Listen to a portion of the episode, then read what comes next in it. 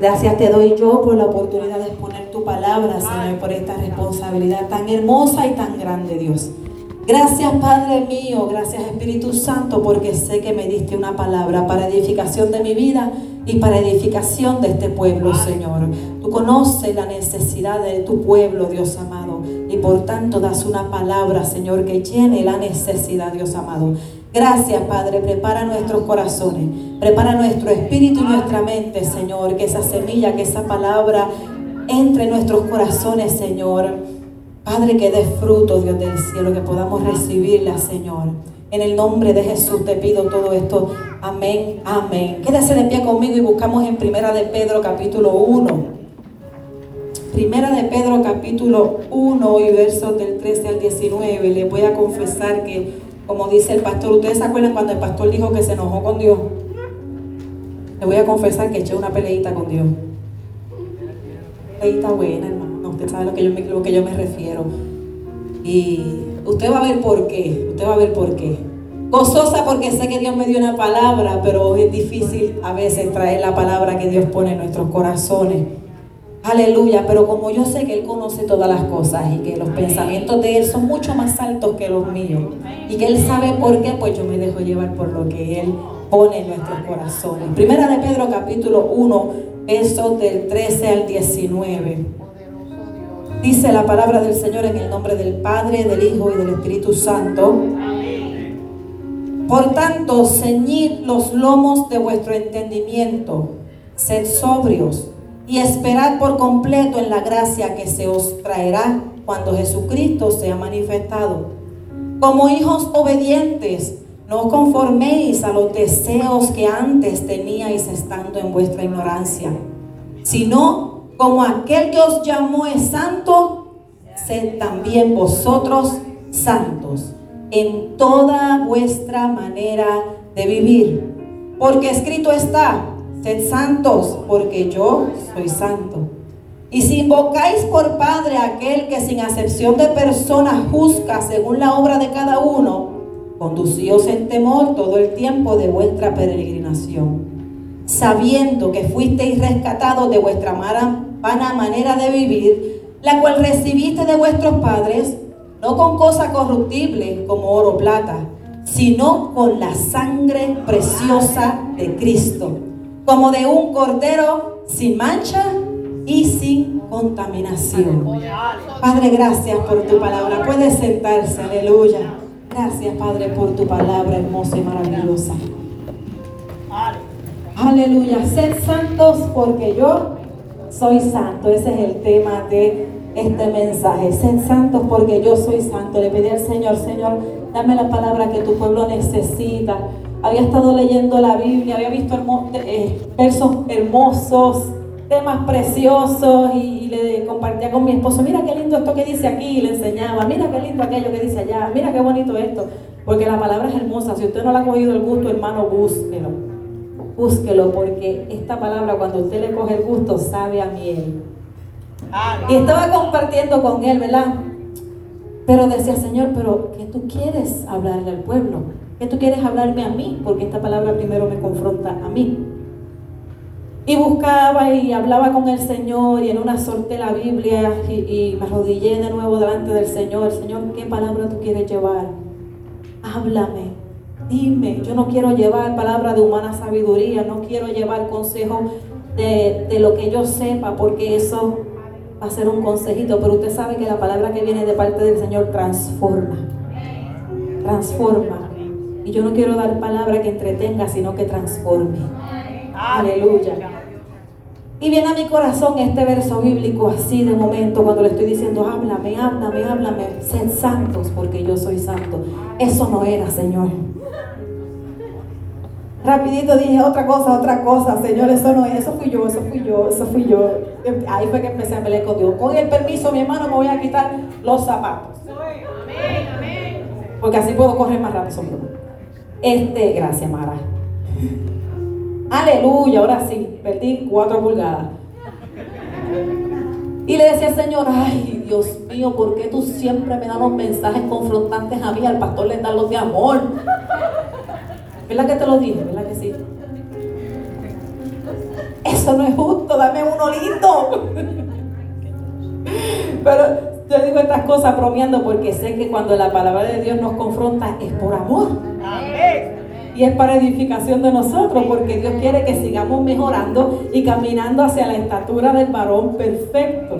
Entonces, me da mi la vara y después a él le da eh, el aceite para que, para que lo sane. Gloria al Señor. Aleluya, pero la palabra de Dios es toda buena. Toda buena. Entonces, antes de nosotros entrar en este tema de ser santos porque yo soy santo, porque eso se oye imposible, ¿verdad que sí? Y yo le digo, usted tiene que ser santa como Dios es santo. Lo primero que usted me va a decir es, aquí nadie es santo. El único, el único santo es Dios. Yo no puedo ser santa, yo no puedo ser santo. Y eso es algo que se ve difícil, que se ve, wow, espérate. Vamos a ir, usted sabe que a mí me gusta correr la Biblia, así que vaya con paciencia conmigo. Vamos a ir a, a Isaías, perdón, Isaías 6, del 1 al 5.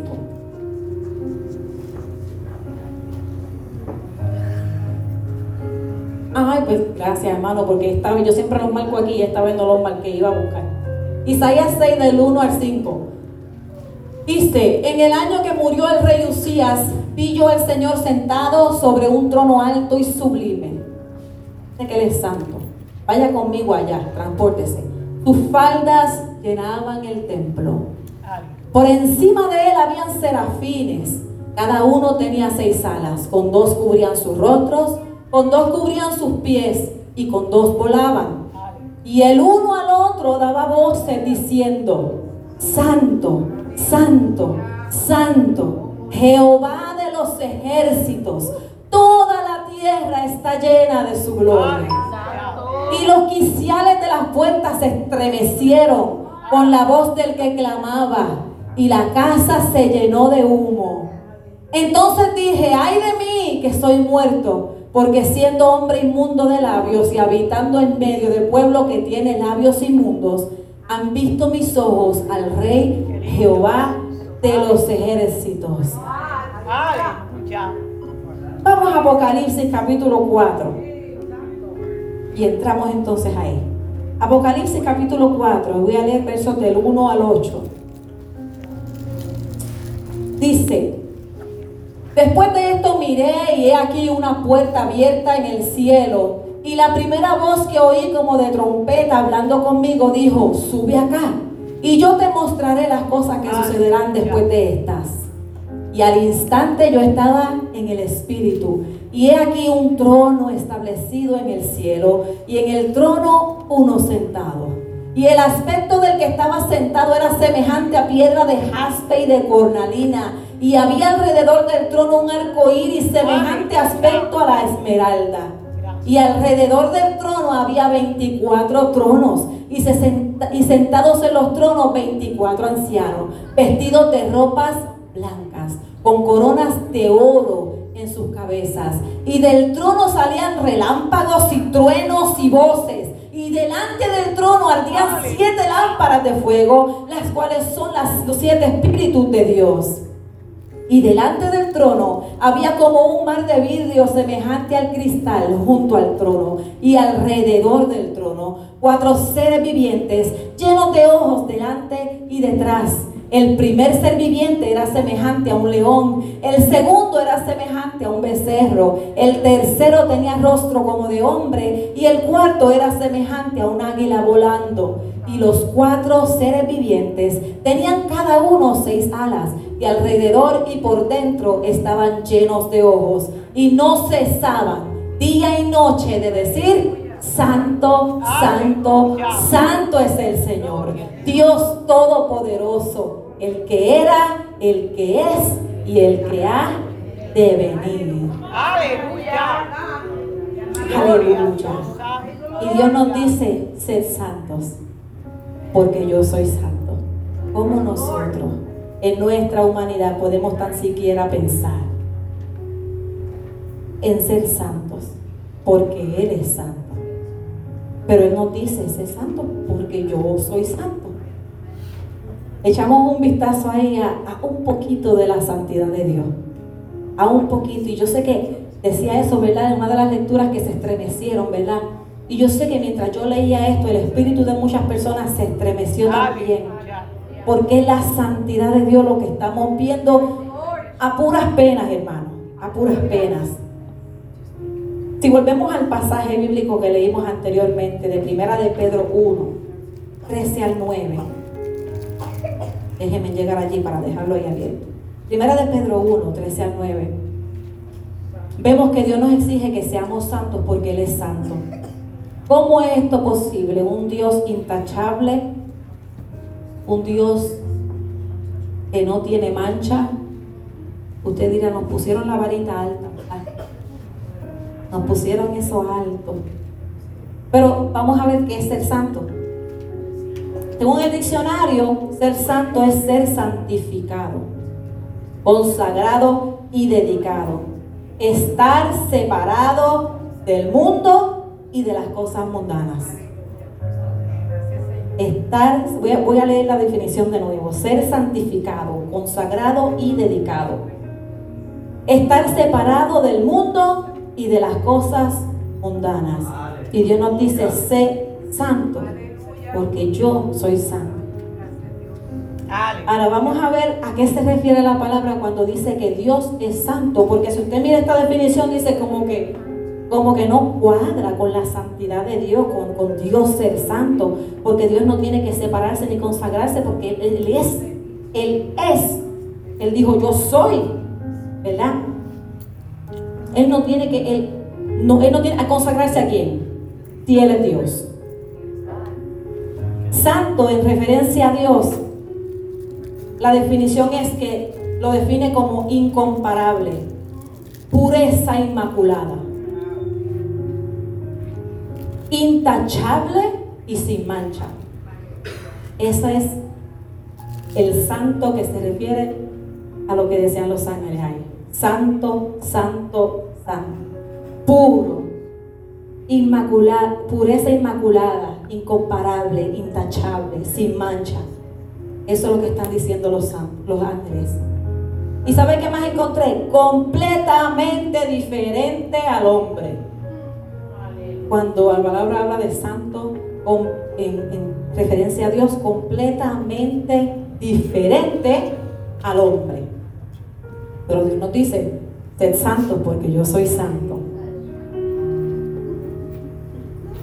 En una de las definiciones que le di de santo dice que es ser santificado. Entonces vamos a ver qué es santidad. Quiero llevarlos a lo que Dios quiere de nosotros. ¿Qué es santidad? Tiene que ver con Dios y su obra en nosotros. Ahí vamos, ahí vamos entendiendo un poquito más que yo lo veo imposible cuando veo este versículo que me dice, sé santo porque yo soy santo, pero cuando me dice que la santidad tiene que ver con la obra de Dios en mí, ah, pues entonces yo no lo tengo que hacer sola. Ah, pues el santo me ayuda a ser santa. Ahora, ahora vamos, ahora vamos entendiendo. Dice que del griego, la palabra en griego de santidad, ¿sabe lo que significa? ¿Sabe lo que significa? Preparación para la presencia de Dios. La palabra santidad significa en el griego preparación para la presencia de Dios. Cuando el pueblo en el Antiguo Testamento se iba a presentar, iba a presentar eh, eh, sacrificios, tenían que santificarse. Uh, si usted va a los levíticos y si usted va a todas las reglas, la, la, de cosas que tenía que hacer el pueblo de Dios para santificarse antes de tan siquiera, hermano, hasta lo más mínimo. Antes de presentar un sacrificio, antes de hacer cualquier cosa, tenían que santificarse. Si se paraban, si tocaban un muerto, siete días de aquello, ocho días de lo. Mire, es que esto tiene que ir a los levíticos y ver eran inmundos por lo más mínimo, eran contaminados por lo más mínimo y tenían que constantemente santificarse. Yo a veces leo eso y digo, ay padre, ¿cuándo esa gente podía llegar? Porque si uno piensa ahora, uno dice, ay Dios mío, todos los días tendría yo que estar empezando los siete días, los siete días, los siete días, los siete días. Por eso es que nadie pudo cumplir la ley. nadie pudo cumplir la ley, pero había una exigencia de Dios de que su pueblo fuera santo separado, consagrado para Él. Entonces, santidad es la preparación para la presencia de Dios. Usted sabe lo que dice Hebreos 12, 14. Hebreos 12, 14.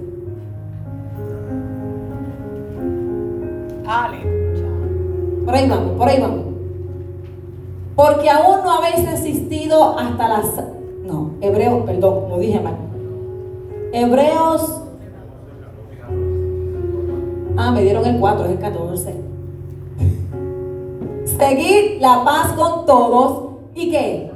Y la santidad. Y después dice que sin la cual nadie verá al Señor. Entonces Dios no nos está diciendo que tienes que ser perfecto para ver al Señor, aunque Jesús dijo ser perfecto como vuestro Padre es perfecto.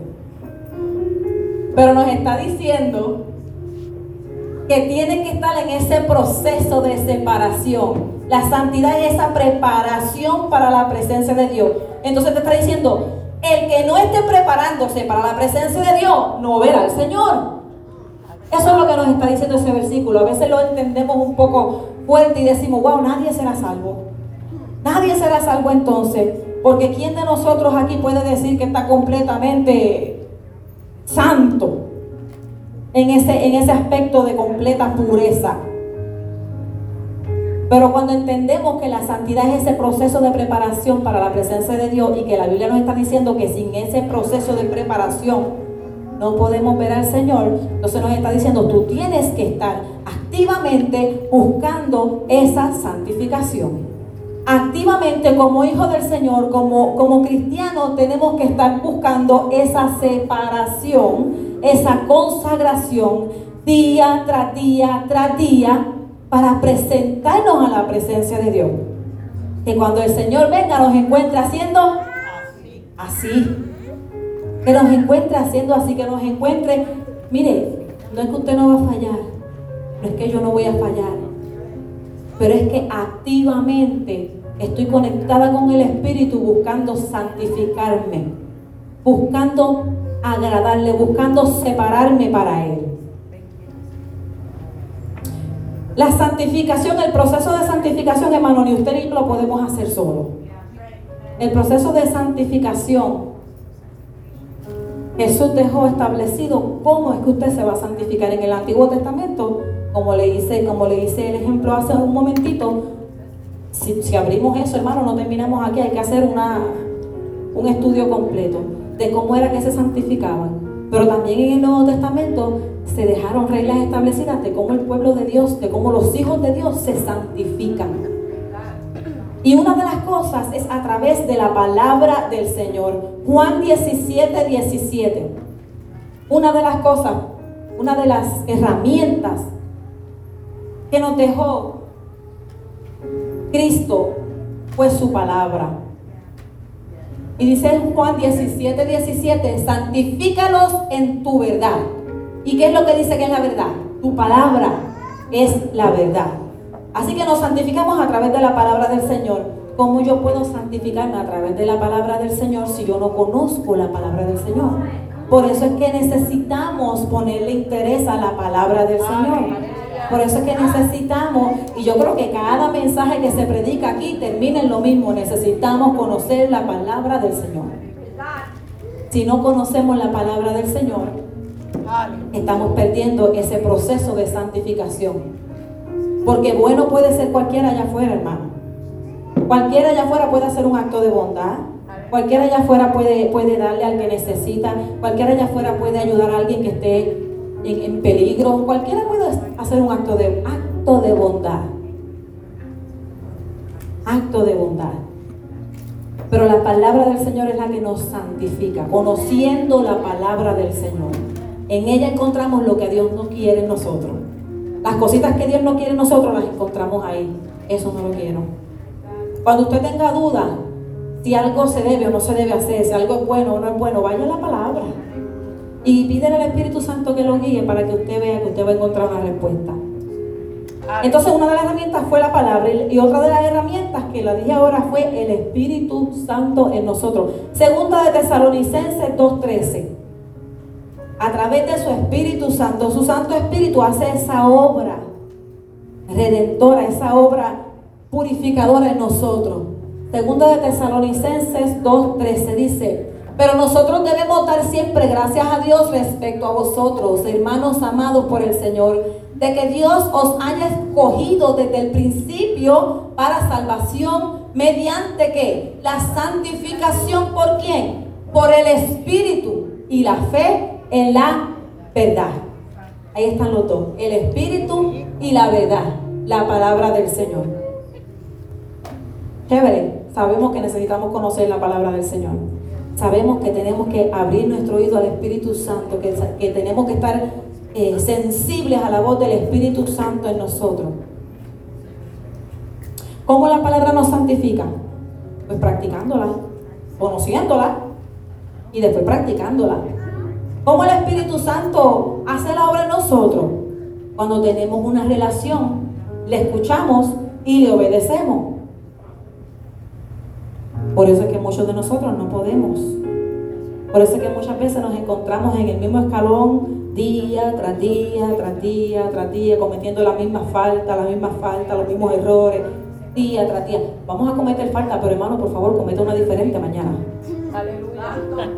No podemos seguir cometiendo la misma falta todos los días. ¿Por qué sucede esto? Porque o no estudiamos la palabra y dejamos que nos transforme, o no estamos sensibles a la voz del Espíritu y no le conocemos. La palabra dice, mis ovejas oyen mi voz y me siguen. Usted sabe, mire, dice la palabra que es pecado saber lo bueno y no hacerlo. Aleluya. Hasta eso. Ahora sí fue. Sí, porque usted sabe lo que pasa, que cuando usted sabe lo que está bien, cuando usted sabe lo que usted debe hacer, cuando usted conoce lo que es bueno y sigue haciendo lo que es malo, usted está en rebeldía. Usted está rebelándose contra la verdad, por eso es pecado. Porque ya usted la conoce, porque ya usted sabe, porque ya el Espíritu le dijo, ya le tocó, ya le habló, ya se le reveló. ¿Cuál es el problema que estamos teniendo? Que una gran cantidad de personas, de iglesia, estoy hablando de iglesia, este mensaje es para la iglesia, una gran cantidad de personas han abandonado la santificación. Porque están permitiendo que el mundo decida cómo, cómo ser un creyente o un cristiano. Están dejando que el mundo sea el que decida cómo yo debo ser cristiano.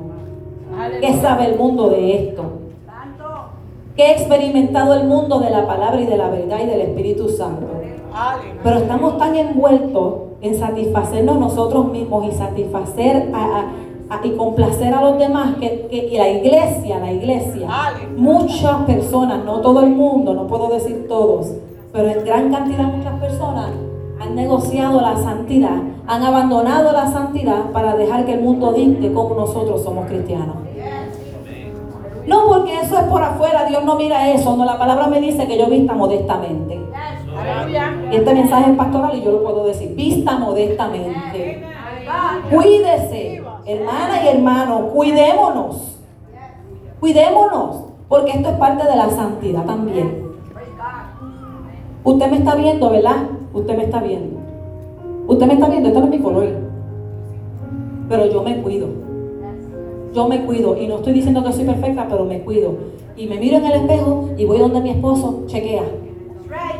Que lo que yo no vi en el espejo, a lo mejor tú lo vas a ver. Aleluya. Porque tenemos que cuidarnos también en ese aspecto. Pero no, el mundo decide cómo nosotras vestimos. Vamos a seguir. Hemos dejado que el mundo decida cómo somos cristianos y dicte nuestra vida cristiana. Santiago 4:4. Yo voy a aclarar un poquito la, la, interpretación de este versículo que a veces la tenemos mal. Oh almas adúlteras, ¿no sabéis que la amistad del mundo es enemistad contra Dios? Cualquiera pues que quiera ser amigo del mundo se constituye que enemigo de Dios. Aleluya. Yo tocaba este, este, versículo, creo que lo toqué en la última clase de la escuela, de la escuela bíblica, estuvimos en el libro de Santiago. Y muchas veces hemos entendido que este versículo quiere decir que yo no puedo estar con gente que no conozca al Señor. Que yo no puedo compartir con personas que no tengan a Cristo en su corazón.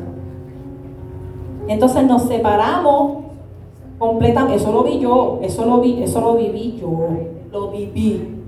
Nos separamos completamente de quien no tiene a Cristo.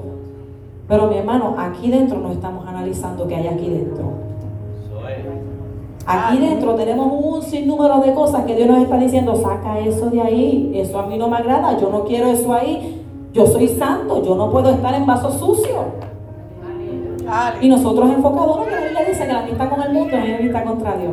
Eso lo que está queriendo decir es que cuando usted se, se, cuando usted acepta la manera de vivir del mundo como su manera de vivir, usted se hace enemigo de Dios. Cuando usted recibe cosas del mundo que la iglesia se supone que no practique, eso es hacer amistad con el mundo. Eso es decir, ok. Eso es empezar con el, it's okay. Ah, it's okay. Está bien. A lo, malo le llaman bueno y a lo bueno le llaman malo. Si yo le digo, vamos, ahora vamos a ayunar, ay, eso es fanatismo, eso lo llaman malo. Pero las cosas que son del mundo, que se han infiltrado en nuestras vidas, en nuestro diario vivir, hermano, en nuestro diario vivir. Ah, it's okay. Ay, no seas fanático, no seas fanática. Esto no se llama, esto no se, no se trata de fanatismo, hermano.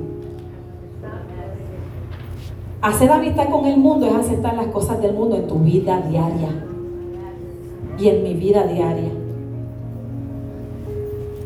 Dios no te llamó a ser amigo del mundo. Dios te llamó a ganar al mundo para Cristo. A ganar al mundo para Cristo, no hacer, hacernos amistad con el mundo, hermano. Yo puedo ir con mi esposo y, él, y el, pastor ha, hecho la, ha dado el testimonio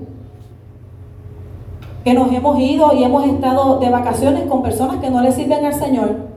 ¿Usted sabe qué? Hemos sido luz. Hemos sido luz en medio de las tinieblas. ¿Cómo vamos a alumbrar si estamos todos aquí? Todas las lucecitas aquí unidas. En el mismo lado y las tinieblas allá. Nadie ve nada porque no hay una bendita luz que se meta entre medio de ellos.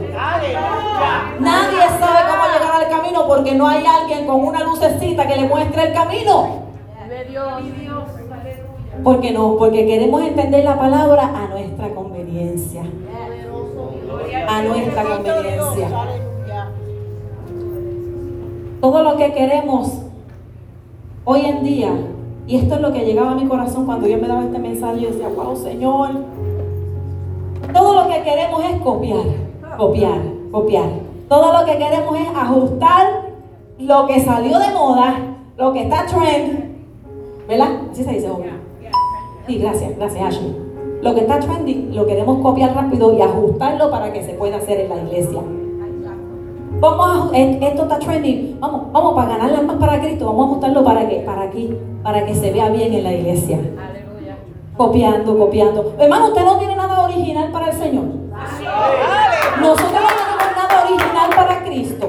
Nada que salga del corazón puro, santo que Dios quiere de nosotros para Él. Mire mi hermano, le voy a decir una cosa, juventud, juventud, juventud.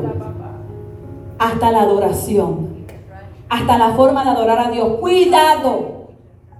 A Dios se le adora y se le alaba, como dice aquí, que se le adora y se le alaba. Hay muchas cosas que están entrando y que están llamando la, la atención de la juventud y Dios no está recibiendo esa adoración. Cuidado. Dios no está recibiendo esa adoración. Vamos a tener cuidado de cómo adoramos. ¿Usted quiere saber cómo se adora a Dios? Vamos a estudiarlo aquí. ¿Cómo se alaba el Señor? ¿Cómo se alaba el Señor? ¿Sabe por qué? Porque sí. Y yo los entiendo, jóvenes. Yo los entiendo. Yo los entiendo. ¿Verdad? Porque a veces es difícil enfrentarse al mundo y dar la cara y decirle, no, yo no soy así. A veces es difícil. Pero lo que Dios tiene con ustedes y para ustedes es mucho mayor que lo que el mundo está ofreciendo. Es mucho mayor. Usted sabe que a lo mejor yo no puedo decirle a ustedes, jóvenes, Ustedes me entienden todito en español. Sí, español todo, por favor. Si alguien no me entiende, digan. Yo no puedo a lo mejor hacer que ustedes tengan la experiencia que yo tuve en mi juventud. ¿Verdad? De meterme al monte a orar y a pasar tres, cuatro días orando allá, metida, día y noche. ¿Verdad? Pero yo tengo que buscar como pastores que, que ustedes tengan su experiencia con Dios. Yo no estoy hablando de, y son buenos, porque yo me gozo con los servicios y las actividades que estos muchachitos inventan. Son buenos, pero hay más. Hay más que estar en un servicio y sentir esa, ese gozo y ese joy que ustedes sienten. Hay más que llorar por un ratito en la presencia del Señor en un servicio donde estamos todos adorando al Señor. Eso es hermoso. Pero ¿sabes qué? Dios te está esperando a ti y a ti y a ti y a ti y a todos ustedes y a mí y a cada uno de nosotros en nuestra alcoba. En tu cuarto. In your room. In your room. He's waiting for you. Él está esperándolos a cada uno de ustedes en su habitación. Cierren la puerta detrás de ustedes y hablen con el Señor. Aleluya. Es que yo no tengo habitación para mí sola porque yo duermo con mi hermano o con mi hermana. Cuando vamos a hacer algo que no debemos hacer, buscamos la intimidad. Buscamos donde venimos, pero lo hacemos, ¿verdad que sí? Buscamos cómo tener el tiempo a sola, pero, pero lo encontramos. Así sea cuando se estén bañando, así sea en la bañera, ir y que se arrodille y hable con el Señor. Mire, Dios tiene cosas tan hermosas para ustedes. Hay un Dios tan grande, tan maravilloso. You think that you, what you have experienced, lo que ustedes han experimentado is good? Is it? Lo que han experimentado um, en el campamento? Was that good? Yeah. It was, right? No tengan miedo, it was.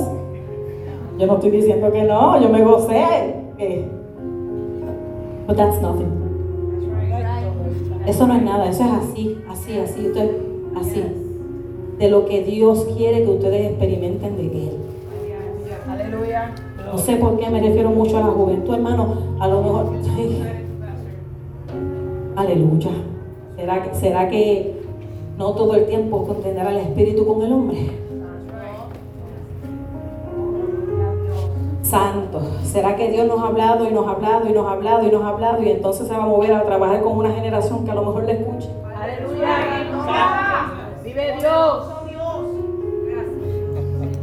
Una generación hambrienta de conocerle porque nosotros vivimos de nuestros recuerdos. Porque muchas veces nosotros los adultos estamos viviendo del recuerdo de aquellos días maravillosos donde yo me gozaba en la presencia del Señor. Y ahora y ahora, aleluya, ¿dónde está Dios? Él sigue ahí. Él no ha cambiado. Dios sigue ahí y Él no ha cambiado. Entonces, ¿por qué no experimentamos? ¿Por qué? Por falta de intimidad, por falta de ir a la presencia del Señor. Por falta de santificarnos. Sed santos, porque yo soy santo.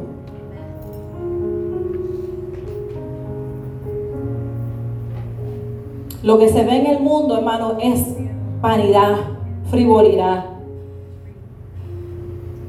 mundanalidad. Lo que está allá afuera, nada de eso nos llena. Lo que hace es que nos contamina. Nos contamina. Y Dios nos está pidiendo que nos santifiquemos, que nos separemos para Él, que nos entremos a ese proceso de preparación para la presencia del Señor. Aleluya. Ese mundo que está allá afuera está esperando que nosotros manifestemos el poder de Dios.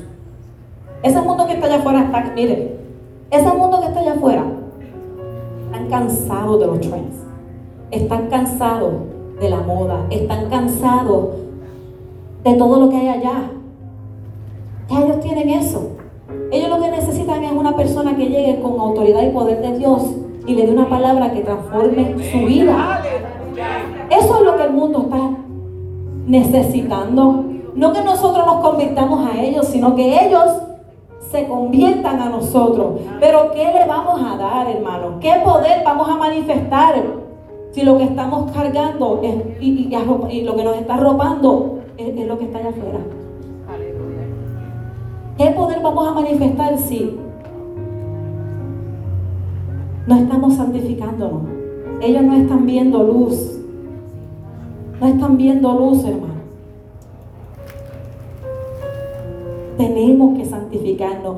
Mire, cuando el Espíritu hablaba en mi corazón y me decía, sed santos, porque yo soy santo, yo temblaba, yo decía, Jehová, Sed santos porque yo soy santo. Hemos permitido demasiado, hemos cedido demasiado terreno. Gloria a Dios. No estamos en, en, lo que, si puedo llamarlo así, me disculpa, no quiero ofender a nadie. No estamos en legalismo, pero tampoco nos vamos a liberar. Tampoco vamos a entrar en liberalismo, hermano.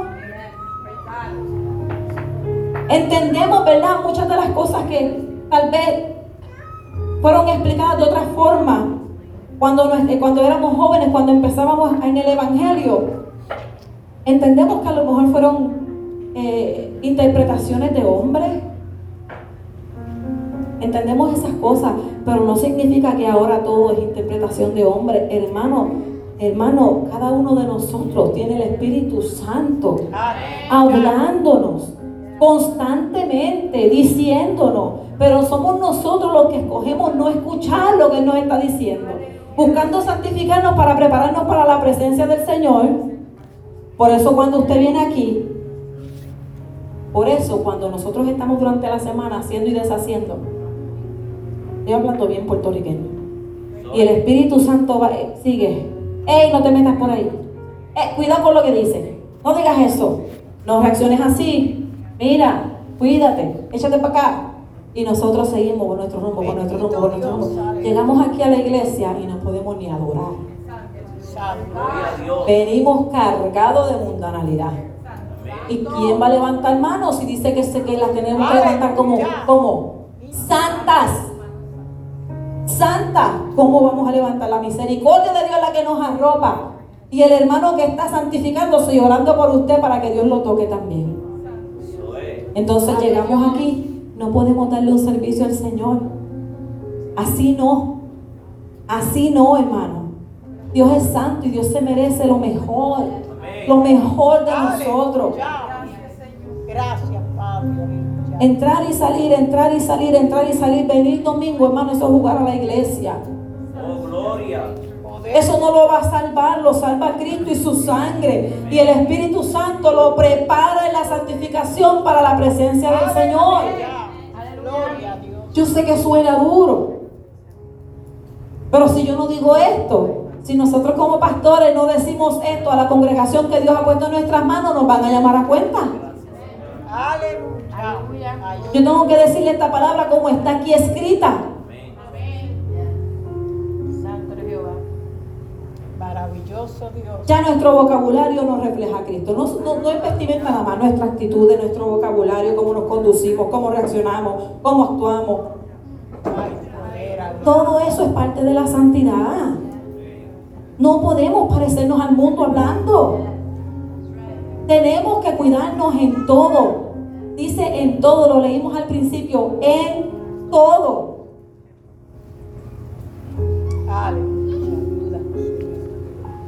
Voy a leerlo de nuevo aquí. Sino como aquel os llamó es santo, sed también vosotros santos, dice, en toda vuestra manera de vivir, en toda vuestra manera de vivir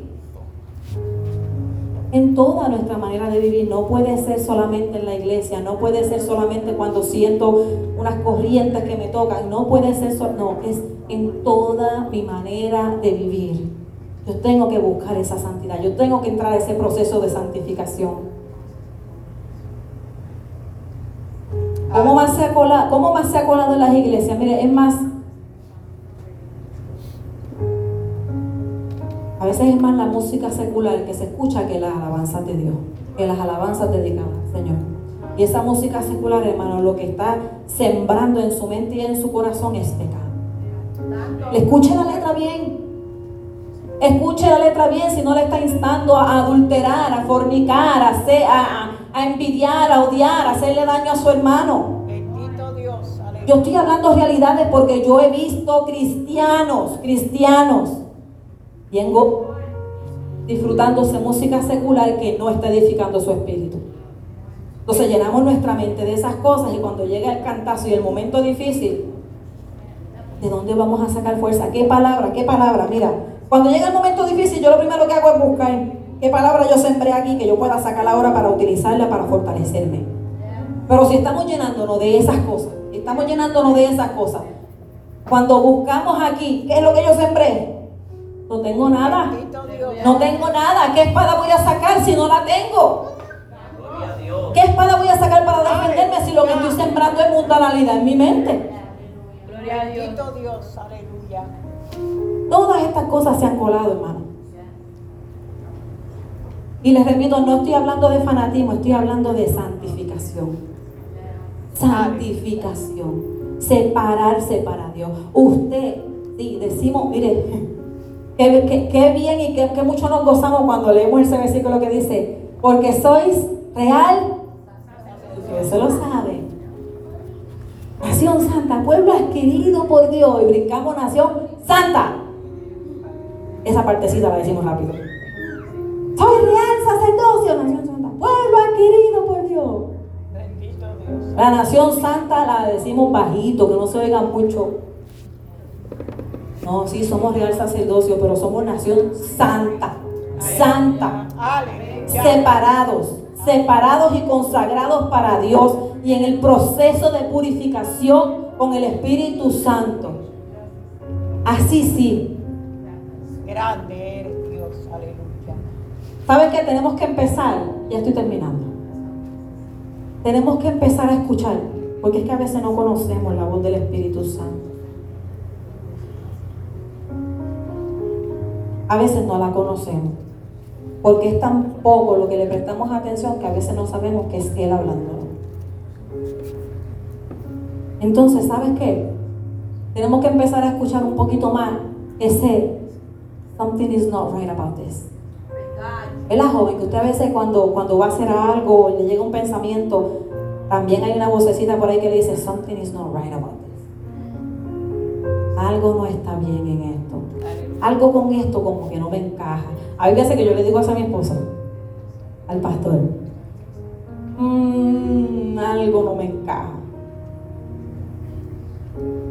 No sé qué es, pero hay un espíritu en mí que levanta una bandera rápido.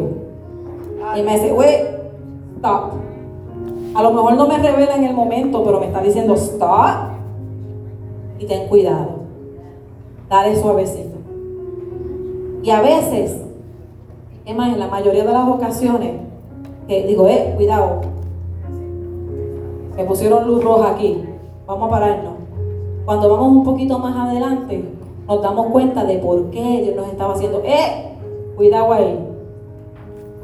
Entonces tenemos que empezar a prestar un poquito más. Mientras más usted escuche la voz del Espíritu Santo, más fácil se le va a hacer reconocer. Aleluya. Mientras más usted y yo nos sometamos a lo que el Espíritu Santo dice, más alto Él va a hablar a nuestra vida. A veces, a veces es una, mire cómo, la, mire cómo la describo, hermano. A veces es una vocecita que tú estás allá y, y usted lo que escucha es un, susurro. Mira.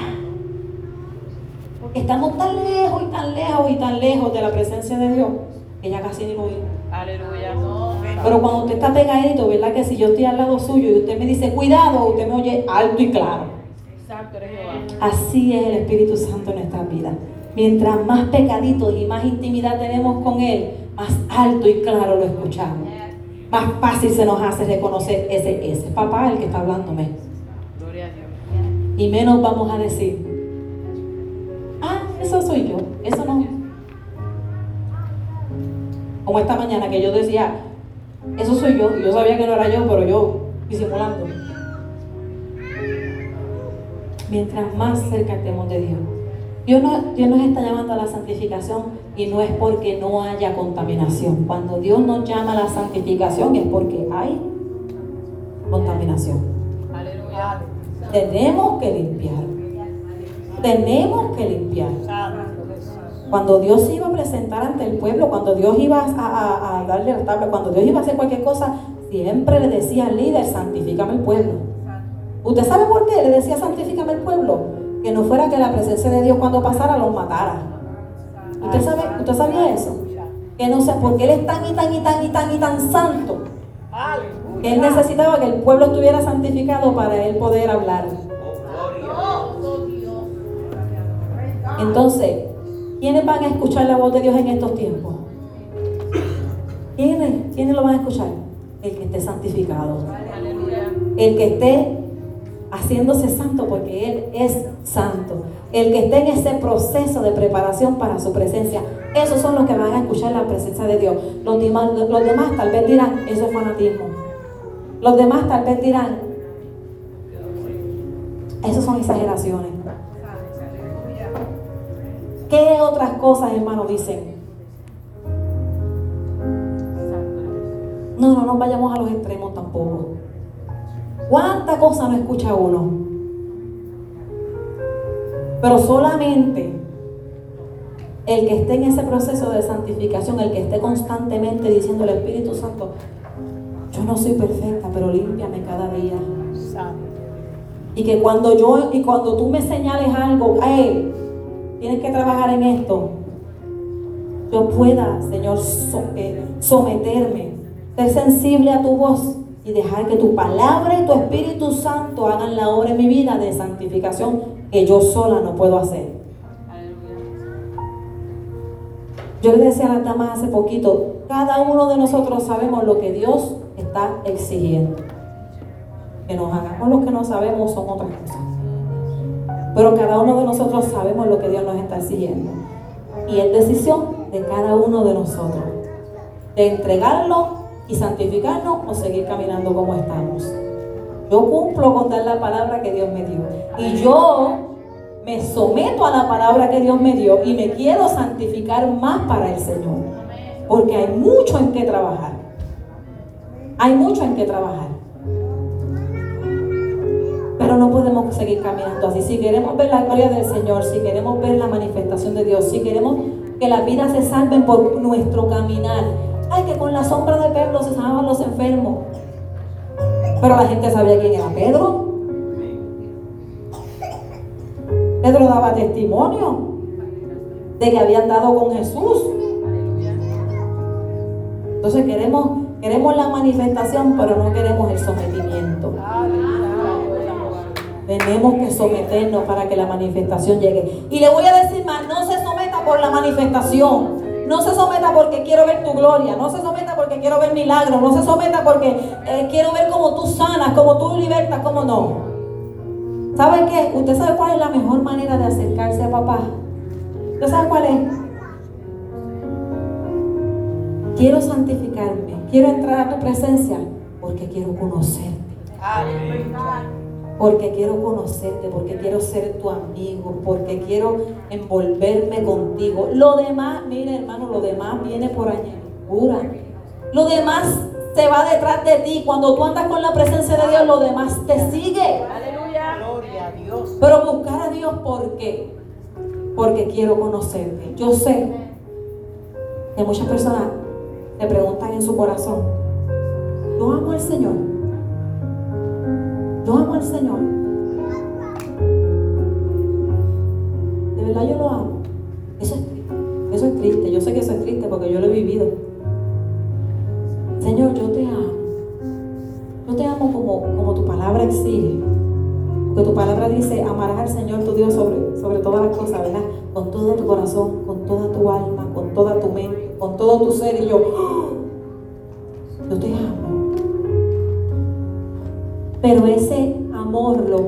Cristo en mí. El Espíritu Santo es quien pone ese amor en mí. Si yo vivo cerca de Dios, yo voy a amarle más. Mientras más me le acerco, más lo voy a amar. Mientras más lejos estoy, más me pregunto, ¿te amo? De verdad yo te amo.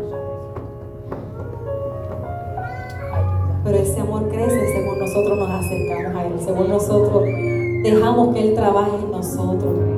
Dios nos ama tanto, tanto, quiere estar con nosotros tanto y quiere compartir tanto tiempo con nosotros. Y nosotros quisiéramos enamorarnos así, ¿verdad? Que usted a veces, di- a veces dice, yo quisiera enamorarme de Dios como Él dice que me ama a mí. Señor, ¿por qué tú no, me, por qué tú no pones ese amor en mí de hoy para mañana y se arregló todo? Porque si yo te amo así, no, esto es una entrega. Ese amor crece según usted se entrega a Dios, esto es voluntario, Dios no lo va a obligar a amarlo. Dios no va a obligar a nadie a amarlo. Usted tiene que amarlo voluntariamente, usted tiene que buscarle, conocerle, acercarse y se va enamorando cada día más. Póngase de pie conmigo, gloria al Señor. Sed santos porque yo soy santo.